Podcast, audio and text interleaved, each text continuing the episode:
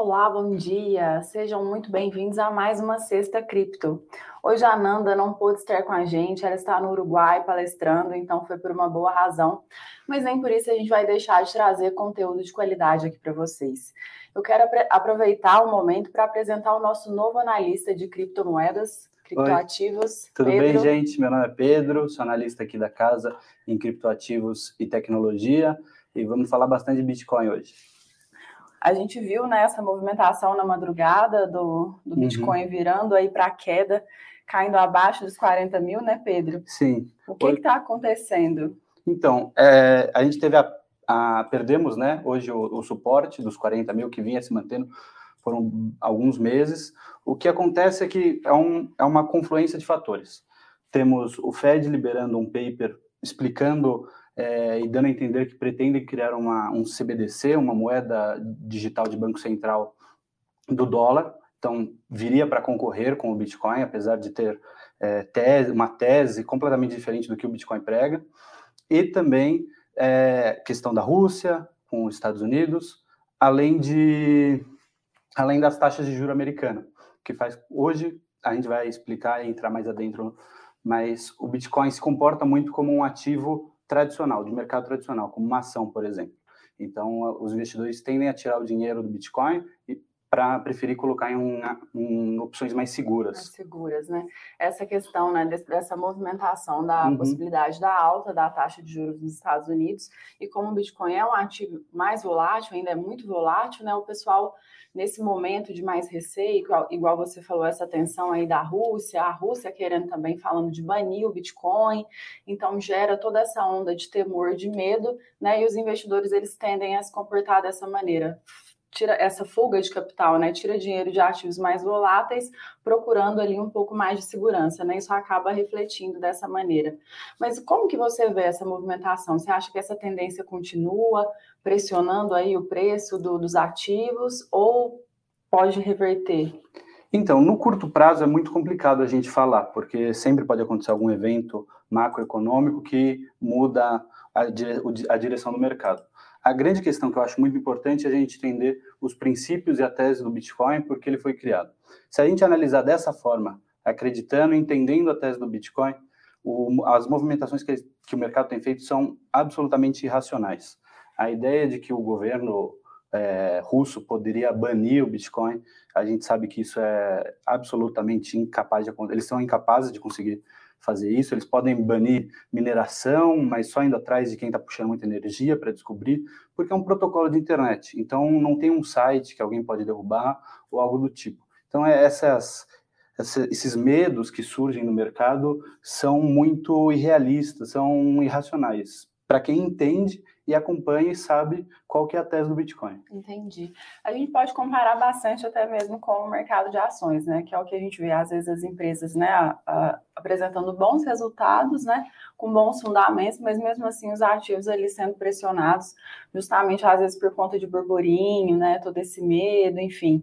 Então acho que é, é um comparativo bom para a gente fazer nesse momento, né, entender o que que eu acho que está é acontecendo. É ótimo comparativo, é exatamente isso. A ah, o que faz o Bitcoin do Bitcoin não mudou. É, os fundamentos dele seguem sólidos como sempre, não, não ocorreu nenhum fork, nenhuma mudança no protocolo, nada. Segue sendo um dinheiro forte, resistente à censura, é, que você faz a sua própria custódia, ninguém pode te tomar, é absolutamente seguro. Segue sendo esse dinheiro, segue com esses fundamentos. É, essa, esses, essas movimentações do mercado, esse entendimento que o mercado hoje vem tendo como um ativo de risco, não faz sentido para quem acredita e entende a tese do Bitcoin. É isso aí. E a gente está acompanhando, né, Pedro? A gente bateu um papo sobre isso ontem, é, como esse mercado tem mudado. Porque tem a entrada dos institucionais, né, principalmente nos outros países, a uhum. gente vê muito, muita empresa, muito institucional entrando aí no Bitcoin. No Brasil, agora essa movimentação é um pouco mais recente, mas a gente já vê né, as pessoas aderindo, aceitando mais a ideia é, compreendendo mais esse mercado, né, tendo um pouco mais de confiança, né, estando mais dispostas a entrar nesse mercado. Você acha que isso tem alguma influência no, na mudança dos, dos, ciclos de tendência? Como que é o comportamento diante né, do mercado aceitar uhum. melhor uhum. isso? É, o mercado vem hoje tendo uma entrada de investidores institucionais que acabam entrando, lógico, com muito mais capital do que a gente estava acostumado. Hoje o, Bitcoin é um ativo que beira a casa de um trilhão de dólares de capitalização de mercado, graças muito a essa entrada de, de investidores big players, que a gente chama. Hoje, empresas listadas na Bolsa Americana têm um pouco mais de 1% de todo o supply do Bitcoin. Isso é uma porcentagem bastante significativa. A gente pode ver que existe, existe um movimento de colocar Bitcoin em caixa dessas empresas, e isso, lógico, é, é, influencia, influencia né? a questão do, do, preço do mercado. Então, hoje a gente tem investidores entrando, acompanhando, é, grandes investidores como o Ray Dalio são bastante favoráveis ao Bitcoin, já acreditam um pouco mais na tese, coisa que alguns anos atrás não tinha. Então, acaba tendo uma mudança talvez na, em como funcionam os ciclos do Bitcoin. O Bitcoin tinha um comportamento muito nichado, muito típico dele. É, são, a gente pode dividir em alguns ciclos, ciclo de alta e ciclo de baixa. Isso acontece devido ao halving, que é um processo do protocolo do Bitcoin, que eu não vou entrar muito em, deta muito em detalhes, mas a cada aproximadamente quatro anos, o prêmio por bloco minerado do Bitcoin é cortado no meio, assim diminuindo a oferta e, e subindo os preços. É, com, com essa entrada do, dos investidores de institucionais, a gente pode ver uma mudança nesse comportamento do Bitcoin. Os ciclos têm se tornado aparentemente mais menos voláteis, eles têm ficado menos voláteis e assim talvez a gente esteja saindo dessa era de ciclos do Bitcoin, ele possa se comportar mais como um ativo tradicional.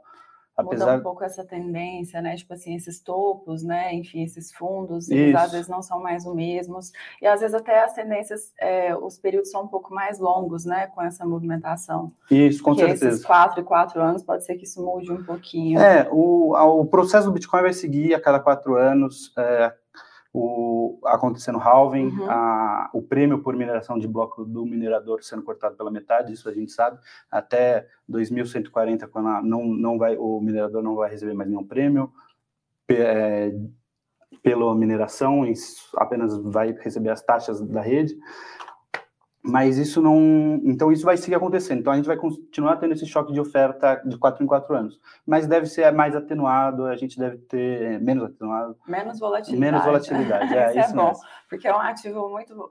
Os criptoativos, né, são muito voláteis.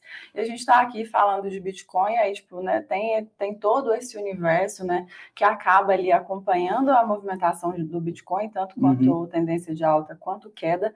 Porém, eles têm um spread, tem uma diferença ali maior, né? Tipo, se o Bitcoin hoje caindo 7, a gente viu ali altcoins, né, em geral, uhum. caindo mais de 19%, e, e, o oposto também é verdadeiro, né? Quando o Bitcoin sobe ali também na casa dos 10, esses ativos podem subir aí até 20, 30, 60% e por aí vai, né?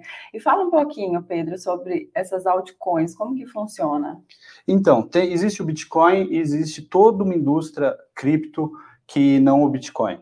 É, essas altcoins são a gente pode comparar o Bitcoin com o dinheiro e comparar essas altcoins com startups.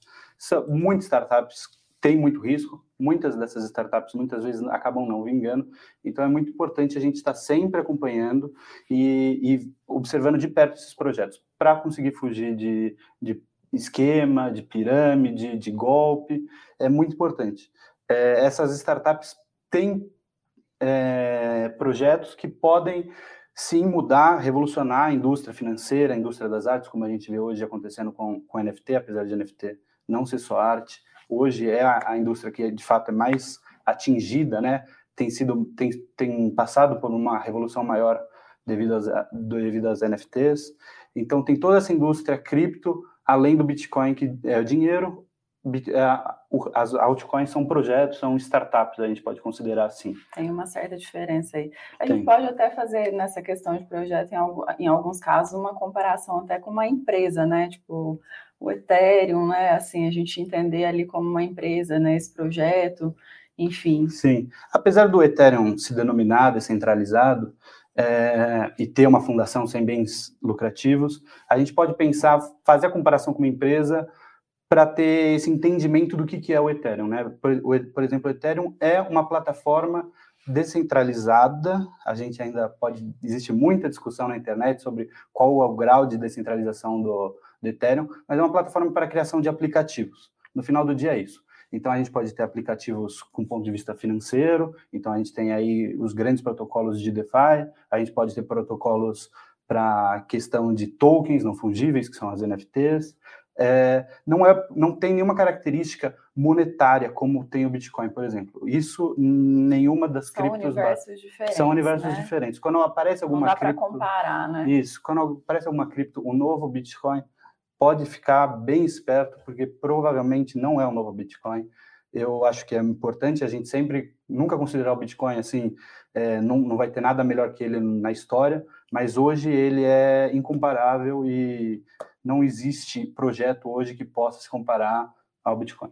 Mas aí a gente pode olhar, igual você falou, para esses projetos de outra maneira, né? Perfeito. Que, se eles resolvem uma solução, se eles têm ali algum tipo de fundamento, né? Se pode ter ali algum potencial, né? Alguma valorização, a gente olha para esses ativos ali diferente da maneira com que a gente olha para o Bitcoin. O Bitcoin até que a gente fala, né, que os, os fundamentos permanecem, né? Independente dessa volatilidade agora de curto prazo, é, para o longo prazo, os fundamentos são os mesmos, né? Nada mudou, nada se alterou. Mas olhando aí para pra, as altcoins, né? Essas Uhum. outras, esses outros criptoativos, a gente vê essa, essa possibilidade, como você falou, é, do potencial dos projetos e uma potencial valorização até mesmo no curto prazo, né? A gente conversou sobre isso ontem. Você falou um pouquinho assim sobre essas movimentações de curto prazo que acontecem, né? Nesse mundo do- dos altcoins. Fala um pouquinho aí para a gente. É, com certeza. Como co- seguindo na comparação mais ou menos de startups, é, é muito importante você saber o qual que é o projeto, o que, que esse projeto propõe. Ele vai resolver uma dor? Essa dor é relevante para o mercado? Quem é o time que está por detrás desse projeto? Essas são algumas perguntas que a gente faz antes de analisar um, um projeto cripto, de alguma altcoin, de algum protocolo, para saber qual que é é, a possibilidade de ganhos. Existe muita coisa boa, mas a grande maioria você vai acabar se ferrando, perdendo dinheiro, assim, sendo bem claro. São mais de 10 mil, São né? mais de 10 mil projetos listados em, em sites que acompanham, mas pode, são bem mais que isso no, no final do dia. Entendi. E, inclusive, é esse, né, o o seu trabalho, tanto quanto a Nanda aqui, de fazer Uhum. essa análise, né? A gente fala, não é nada de especulação, é realmente uma análise que tem por trás de avaliar, né, todo esse conteúdo, Sim. todo esse projeto, para entender se faz sentido. E uma coisa muito importante também que você me falou ontem, que é essa questão, por ser de curto prazo, né, o momento exato de entrada nesse ativo e o momento exato de saída também, né? De acompanhar esse movimento para poder saber, né? Com certeza. Pelo mercado ter essa volatilidade, é normal a gente ter subidas íngremes e quedas mais íngremes ainda. Então, você saber o ponto de entrada para conseguir aproveitar essa subida e, com- e- e o ponto de saída para não, não perder dinheiro, às vezes a gente é muito difícil acertar o topo. Ninguém, quem acerta na mosca é, é o mosco. O, re- é, o resto a gente tem que pegar as zonas e conseguir aproveitar essa valorização. Então é, é isso que é o importante. Entrar, saber o momento de entrada, o momento de saída e para não perder dinheiro e todo mundo quer ganhar Bitcoin, quer acumular satoshis, né? se beneficiar aí, né? Uma Com certeza. montanha russa de emoções. Ah, e tem novidade, né, Pedro? Tem novidade. Eu e a Fernanda, a gente está trabalhando numa série de vídeos que vai ajudar, a gente pretende ajudar o pessoal a entrar nesse mercado e navegar mais em, pro- em projetos sólidos, sempre acompanhando, nada de números estrondosos. A gente, aqui a gente quer vender projetos sólidos que vão melhorar a vida das pessoas, que têm é, já usuários, é, essas questões. Então a gente vai trabalhar com esses projetos, eu e a Nanda, a gente está é, trabalhando uma série de vídeos e fica aí o convite para quem quiser. A O gente vai tá na- deixar o link aí na descrição para vocês, para vocês saberem um pouquinho mais, para entender um pouco mais desse mundo, né? É importante trazer essa parte da educação também para a gente saber no que está investindo, né? Com No- certeza. ter essa confiança e até mesmo no ambiente, assim, como se diz, de risco mais, mais controlado, né, Pedro? Perfeito. É bacana. E a gente estava falando até dessa questão das NFTs. Eu estou acompanhando bastante notícia, assim, é, no mercado e até mesmo nas redes sociais. O pessoal tá, tá investindo bastante nisso. A gente tá vendo ontem, eu, eu vi alguma coisa do Neymar comprando NFT, postando, e vários outros, não só famosos também, mas Uhum. né, pe- várias pessoas divulgando bastante isso, né? Esse mercado está sendo bem aderido, né? Com certeza. É, é um mercado que vem crescendo, as pessoas estão estão entrando nesse mercado e estão começando a perceber é, utilidade para o cripto além do, do trade, né? As pessoas entendiam cripto, compra Ethereum, vende Ethereum, e não, não viam toda essa plataforma, esse universo que tinha por detrás. O que que era, O que né, que era, fato. isso. A partir do ano passado, a gente teve uma, uma exposição maior dessas NFTs, e as pessoas passaram a entender todo esse universo que tem por detrás desses tokens que, que, que tem grande volume, as pessoas usam muito para fazer trade, mas existe todo um mercado por detrás, todos esses projetos, a utilidade.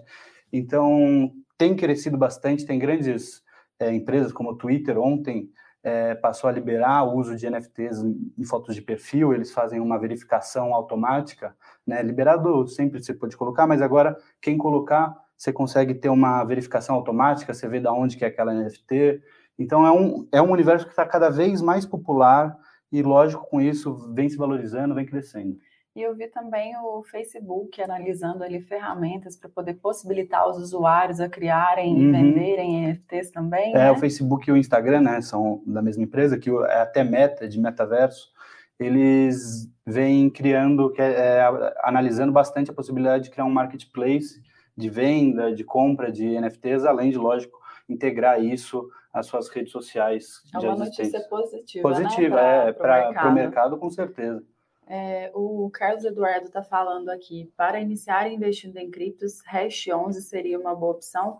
A gente falou também sobre ETFs ontem, né, Uhum. dessa grande adesão, principalmente aqui no Brasil, e a B3 soltou no, no início da semana um boletim falando que o Hash 11 ele está entre os três que tem maior número de investidores, né? Tem o BOVA, o IVVB e o Hash 11. Sim. E comenta um pouquinho o que, que você acha aí desse- desses ETFs. de Eu, a- eu acho que é bastante positivo para o investidor inicialmente dar os primeiros passos, mas é sempre importante estudar a tese do que você está comprando, entender quais são os ativos que tem no- nesses ETFs, o que está nessa cesta de ativos, e uma vez estudando, acompanhando o mercado de cripto, de Bitcoin, você migrar desses ETFs, que lógico é um ótimo passo inicial, porque você não tem que se preocupar com a custódia, que muito- Volatilidade um pouco menor. um pouco né? menor, você consegue é, dar os primeiros passos. Mas é, a gente sempre recomenda que a pessoa passe dos ETFs a comprar o Bitcoin, uma vez que entenda e se concordar, lógico, com a tese do ativo, guardar em fazer a própria custódia para estar dentro desse universo. O, o Bitcoin, até por, por questões de, de segurança, é, eu acho que é, vale muito a pena a descentralização que o Bitcoin proporciona para os usuários. Ah, bacana. É Isso aí.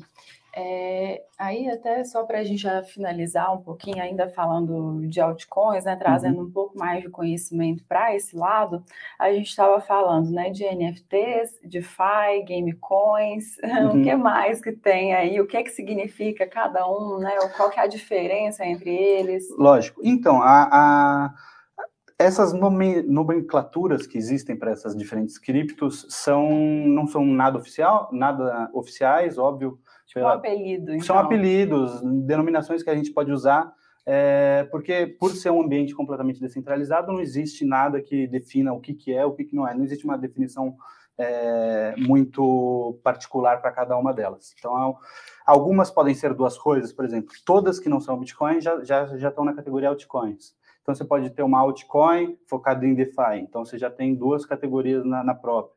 E o DeFi é o quê? o DeFi são aplicações, protocolos de finanças descentralizadas. Então, permitem que você faça operações eh, financeiras sem intermédio de terceiros. Você não precisa de um banco mais para conseguir um empréstimo. Você consegue fazer um empréstimo diretamente com um outro usuário eh, e obter lucro sobre o empréstimo. As taxas são menores, porque você deixa de ter que pagar todos os custos que um banco tem que cobrar para ele pagar as próprias contas, além do lucro dele, essas taxas são absolutamente reduzidas. Então, Ah, bacana. são oportunidades bastante. É isso que o universo cripto nos proporciona. São oportunidades bem interessantes que eu acredito que de fato chegaram e vão melhorar a vida financeira das pessoas. Ainda é muito recente, as coisas ainda tão, não são tão user friendly, né? Não são tão fáceis de navegar, mas é importante a gente estar sempre dando um passinho de cada vez e eu vejo bastante futuro com, por exemplo, com DeFi. A gente pode falar, por exemplo, de NFTs que podem estar atreladas a DeFi. Você pode botar uma, uma NFT que você tenha como colateral de um empréstimo. Então, você coloca lá, você pega o empréstimo. Se você não pagar o empréstimo, a NFT vai ser transferida para quem, quem te emprestou. Ah. Então, você consegue ter essa migração. É, é um universo que, que, uma vez inserido, você você fica abismado com a possibilidade. É, são as melhores mentes hoje estão trabalhando nessa área. Eu vejo são bastante soluções São soluções, nós, né? soluções, com certeza. É isso aí. E a, a gente falou também ontem a questão da, dos game coins. Você falou que game coins podem ou não podem ser NFTs também? Sim, né? com certeza. Porque o, uma game coin nada mais é do que um, uma moeda, entre aspas, do jogo. Então é um ativo dentro daquele jogo. Você pode usar para comprar NFTs, então você pode usar para comprar uma roupa para o seu personagem no videogame. Essa roupa vai ser um NFT que você pode usar em outros jogos, por exemplo. A Adidas e a Nike estão trabalhando bastante com isso, as duas gigantes do mercado de esportes. É... Hoje você consegue comprar tênis de jogadores de basquete e usar em diferentes jogos que permitem NFT. Então você comprou uma vez o tênis, você consegue usar esse tênis em um personagem de um jogo, no personagem do outro jogo. Então, isso é um, NFT, um caso de um NFT que está dentro de jogos, então eles poderiam ser uma game coin. Entendi. Isso me lembra The Sims. É, Essa coisa sim. de comprar roupa, isso, é, casa, é, eu adorava. É, é, bem próximo disso. Imagina um The Sims que você pode transferir a casa que você construiu no The Sims 2 para o The Sims 3. Isso... E vender para alguém. E vender para alguém, jogo, lógico. Né? Se você, você for um bom arquiteto. mais barato e vende é, mais lógico. caro. Se você for um bom arquiteto, tiver demanda para essa casa, por que não? Você, você consegue vender para alguém que seja interessado, alguém que Isso tem alguma associação com o metaverso? Porque eu estou vendo assim, né, essa possibilidade de você estar tá criando essa vida dentro do jogo, né? Isso tem algum tipo de associação? Tem, tem uma associação com o metaverso, sim. Eu ainda tenho, faço alguns respaldos com relação ao metaverso. As pessoas, eu acho que em, acabam entrando em, em um mundo, acham. Eu, eu tenho um pouco pé atrás com relação a essa ideia de metaverso sendo um mundo que nós vamos viver dentro do computador. Eu acho que já existe o metaverso. A gente já está no metaverso. Eu no Instagram sou de um jeito, no LinkedIn sou outro, no Twitter sou de outra forma. Essas personalidades, essa vida que eu tenho em cada rede social, por exemplo, seria um bom exemplo de metaverso. Hum. Então, dentro de um jogo, pode ser que eu seja. Eu tenho um pouco pé atrás com essas imagens que as pessoas vão tentar vender de que você vai morar num, num universo feito de massinha dentro do computador, é isso eu, é meio preocupante. É um meio preocupante, mas, mas de fato é, pode ser considerado metaverso, porque você tem uma, uma casa num jogo de computador que você leva a sério, que você gosta de fato, e você vender essa casa para alguém e tirar um lucro, lógico, é, é sempre positivo. Aquele momento que você pode ser o, o personagem que você Isso, quiser. É, né? sim, com certeza. Eu acho que tem, tem um futuro, tem crescendo, mas a gente eu vejo algumas algumas aplicações que eu fico um pouco pé atrás, assim, é... Não é, tem que ficar se... de olho, né, é, né? Ficar atento. Sim. Mas é isso aí, Pedro. Muito obrigada pela sua participação hoje. É ótimo ter você aqui com a gente, né? Para agregar aí no time. Pessoal, lembrando, a gente vai deixar o link aqui na descrição, se vocês quiserem, né? Ver, saber mais sobre essa série de vídeo que o Pedro e a Ananda estão fazendo para trazer um pouco mais desse, desse universo de altcoins para vocês. Muito obrigada. Obrigado. Até a próxima. Tchau, tchau. Bom final de semana. Para saber mais sobre a Levante, siga o nosso perfil no Instagram, levante.investimentos. Se inscreva no nosso canal do YouTube, Levante Investimentos. E para acompanhar as notícias do dia a dia e mais sobre a Levante, acesse nosso site levante.com.br.